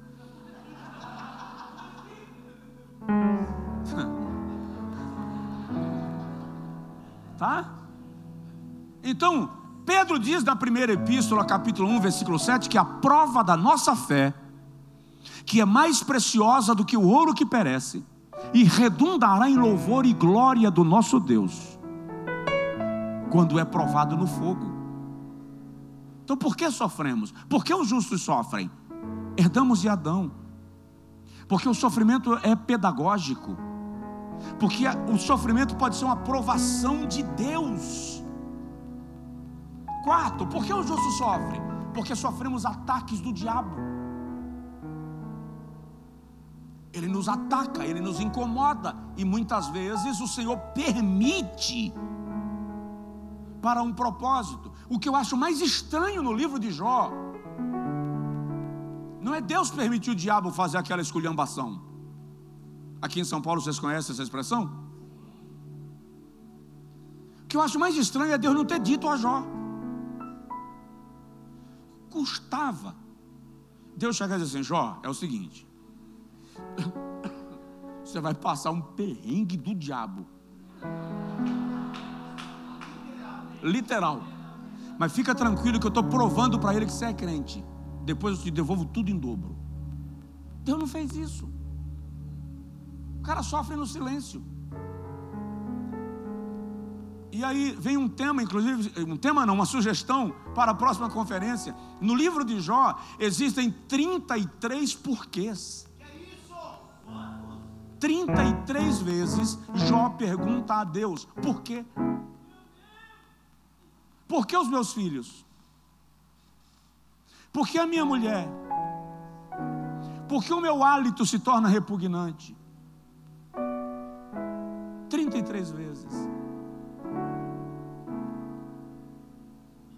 E quando Deus aparece a Jó, Deus não responde a nenhum dos porquês de Jó. Ele aparece a Jó com perguntas.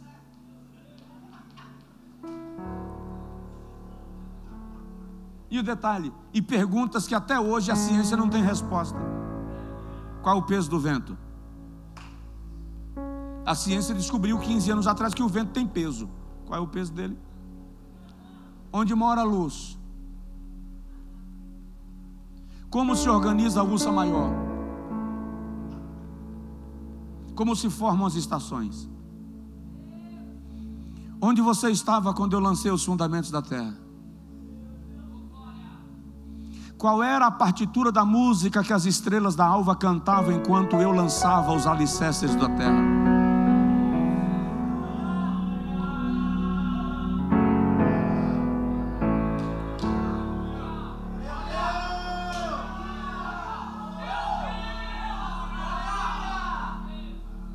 Aí quando Deus faz 56 perguntas, que Jó não tem resposta para nenhuma.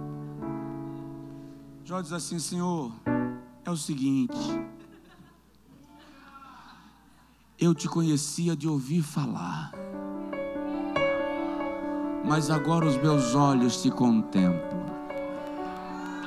E agora eu sei, eu sei, eu sei que tu tudo podes e nenhum dos teus propósitos podem ser impedidos. Aqui a gente não está tratando desse assunto, deixa para outra. Mas é tão lindo esse momento que Deus diz assim: fica aqui, porque agora eu vou bater um papo é com os teus amigos. Aí já é outro momento, já é outra situação.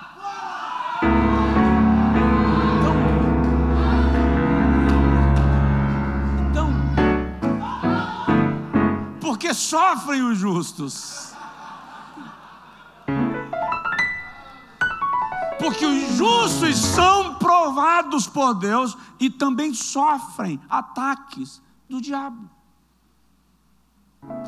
Vou falar, vou falar. Quantos amigos já tinha? Hã? Responde, irmão. Não, pode responder. Quantos amigos já tinha? Três ou quatro? Quantos acham que eram três? Levanta a mão. Ok? Quantos acham que eram quatro? Levanta a mão. E quanto não acha nada? Ele não tinha amigo nenhum. Jó tem quatro amigos.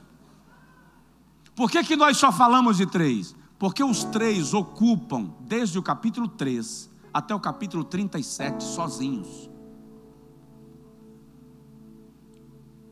Ele faz Bildade e Zofá. Mas tem o quarto, Eliú. Por que, que Eliú não aparece o tempo inteiro?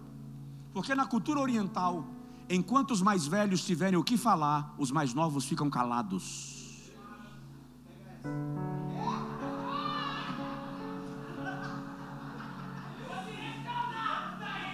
Então, ele faz Bildade, Zofá, discutem com Jó o tempo inteiro e Eliú está calado ouvindo.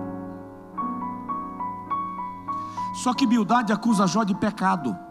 Você está sofrendo porque você está em pecado. Ele faz acusa Jó de orgulho. Você está sofrendo porque a tua riqueza subiu para a cabeça. Estou resumindo aqui. Isofá acusa Jó de heresia, de profanação. Você está sofrendo porque você não respeitou Deus, não honrou Deus, senão Ele não te permitiria estar sofrendo assim. Quando eles terminam de discursar, Eliú entra. O senhor já terminou de falar? Já. O senhor também já? Já. O senhor já falou? Já. Posso falar? Pode. Jó, esse é o discurso de Eliú. Em suma, eu não sei porque você está sofrendo, mas eu sei que Deus sempre tem razão. O discurso de Eliú não acusa Jó, defende Deus. De modo que quando Deus diz a Jó, fica aqui que eu vou conversar com seus amigos, está escrito no capítulo 42 que o Senhor repreendeu os três amigos de Jó. Por que não repreendeu os quatro? E diz assim: Vou repreender vocês porque vocês falaram ao meu servo Jó aquilo que não era justo diante de mim, repreendendo os três. Ide e levai oferendas para que o meu servo Jó ofereça sacrifício a mim por vocês, porque a ele eu ouvirei, a vocês não. Porque Deus não está acusando e repreendendo a Eliú, Porque Eliú não fez o discurso do moralismo religioso, do legalismo barato, ele fez o discurso do Deus está no controle. Há uma causa, há uma razão, há uma explicação. Ela vai se esclarecer. Então, por que o justo sofre? Vamos terminar aqui. Porque o justo é coparticipante do sofrimento de Cristo. Ei, Vou te dizer uma coisa que no dia que eu li, eu pensei assim: Paulo não disse isso. Isso aqui foi o copista que inventou. e fui procurar. Vem, vem, comigo, vem comigo. Paulo diz assim, Colossenses capítulo de número 1, versículo 24. Vou ler rapidinho. Regozijo-me agora no que padeço por vós e na minha carne cumpro o resto das aflições de Cristo pelo seu corpo, que é a igreja. Paulo está dizendo que Jesus deixou um resto de aflições para a gente. Dá uma olhadinha no aluno aí do seu lado e fala com ele assim: tem uma cota que é sua.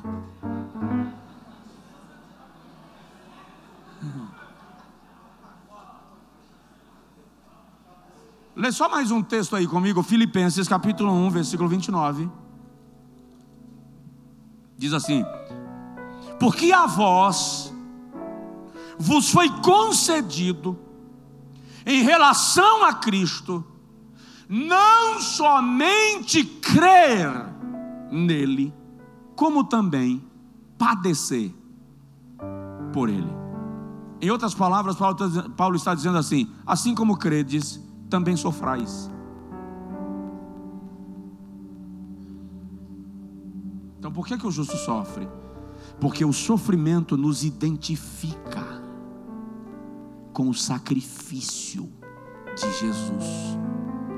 Porque o sofrimento me diz que a minha fé não está fundamentada na vida boa. Ela está fundamentada no Cristo que sofreu e eu posso me identificar com Ele pelo sofrimento. Porque sofremos, porque o nosso sofrimento glorifica a Deus. 1 Pedro 1,7. E eu concluo com mais um item. Sofremos, porque o sofrimento produz em nós a capacidade de consolar os que sofrem.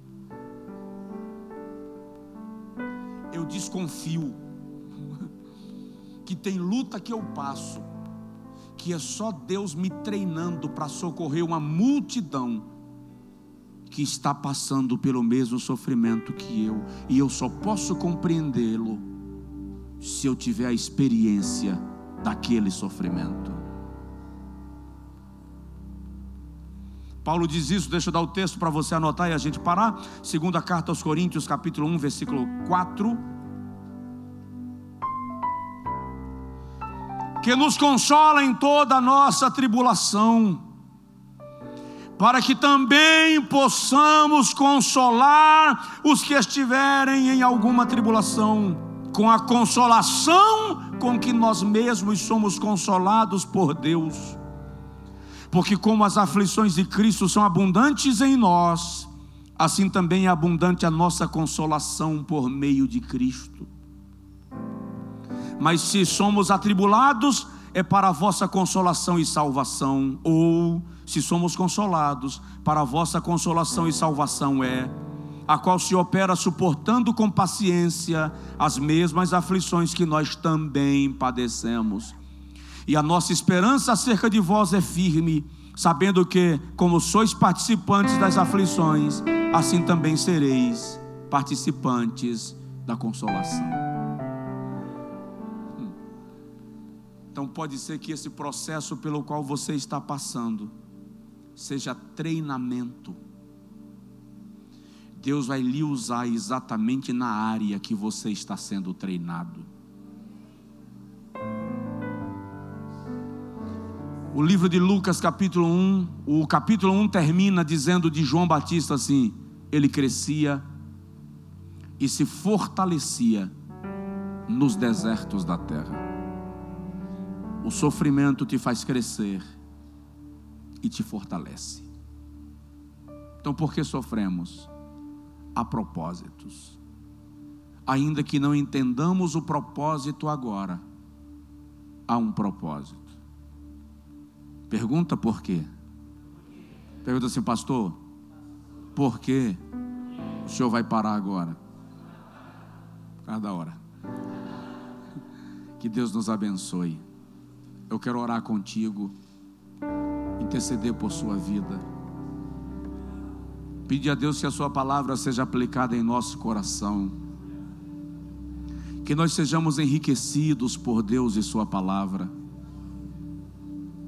Que não nos sintamos melhores ou mais santos que ninguém, porque estamos sofrendo menos, nem piores e mais pecadores, porque estamos sofrendo mais. Há um plano de Deus em tudo. E embora eu quase nunca consiga entender, eu continuo crendo que todas as coisas concorrem para o bem daqueles que amam a Deus e daqueles que são chamados por seu propósito. Então, ore comigo agora. E, se possível, no meio da sua oração, ore por essa pessoa do seu lado também. Se você não souber o nome dele, pergunte aí para você orar por ele mencionando o nome dele ou dela diante de Deus. E presta atenção só numa coisa antes da gente orar, algo que eu aprendi. Por que relacionamentos são importantes? Só aí mais um porquê. E uma das coisas que eu entendi é que Deus não me deu tudo. Algumas coisas que Deus deu a você, Ele não deu a mim. Sabe por que ele não me deu tudo? Para eu não ficar besta. Então ele distribuiu. E quando eu me relaciono contigo, Deus me dá uma chave que me dá acesso aos tesouros que ele te deu e não deu a mim. E quando você se relaciona comigo, ele te dá uma chave que te dá acesso aos tesouros que ele me deu e não deu a você. Então, relacionamentos não tem apenas aspecto sociológico ou psicológico, mas espiritual também. Por isso que é importante você se preocupar em com quem você se relaciona. Se relacione com alguém que tenha tesouro e não lixo. Para que você tenha acesso a tesouros e não a monturo. Por isso que quando eu digo ora pela pessoa do teu lado e pergunta o nome dela, eu estou te dando uma senha você, estabelece, você está estabelecendo um relacionamento.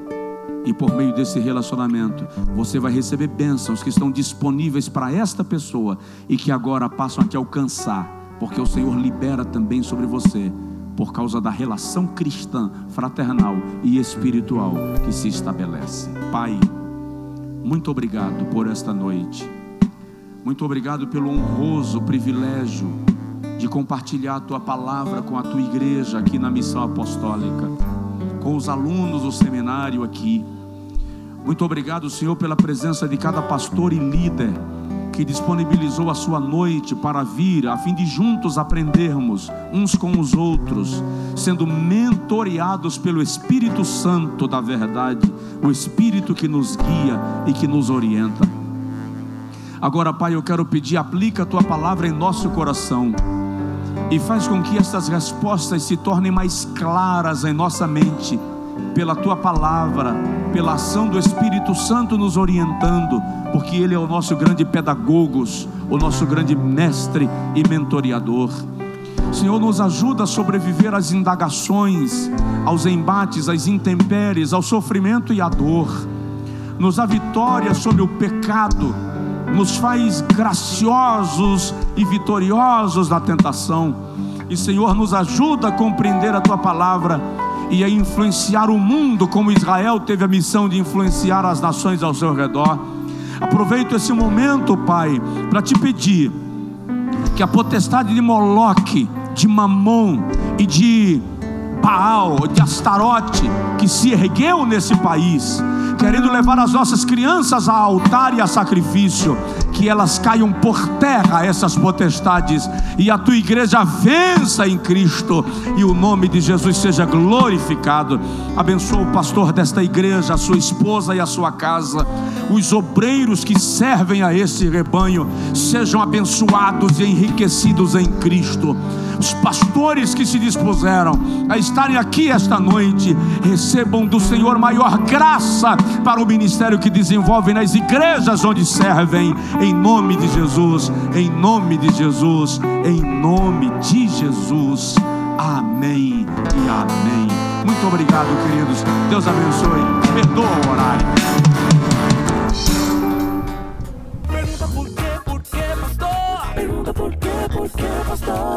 Pergunta por quê, por quê, pastor? Pergunta por quê, por quê, pastor? A Bíblia é a resposta de tudo, a resposta de tudo está na Bíblia. Pergunta por quê?